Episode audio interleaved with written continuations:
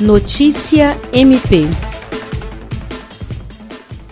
o Ministério Público do Estado do Acre, por intermédio do Centro de Apoio Operacional de Defesa do Meio Ambiente, Patrimônio Histórico e Cultural e Habitação e Urbanismo, em parceria com o Instituto Brasileiro de Informação em Ciência e Tecnologia, promoveu, na última quinta-feira, 30 de abril, uma reunião com a Associação Brasileira dos Membros do Ministério Público de Meio Ambiente, Comissão Permanente do Meio Ambiente e Comissão de Meio Ambiente. Realizada por meio de videoconferência, a reunião teve como objetivo a articulação de parceria dos MPs na Amazônia Legal, no âmbito do projeto Amazônia Legal Sem Resíduos, para a adoção de estratégias que sensibilizem as prefeituras ao fornecimento das informações relativas à gestão dos resíduos sólidos, possibilitando a elaboração de um diagnóstico completo da situação atual com relação a essa política na região. A coordenadora do CAOP Mapu, procuradora de Justiça Rita de Cássia Nogueira Lima, destaca que esse projeto é de interesse do MPAC, das prefeituras da região norte e de toda a sociedade. Jean Oliveira, para a Agência de Notícias do Ministério Público do Estado do Acre.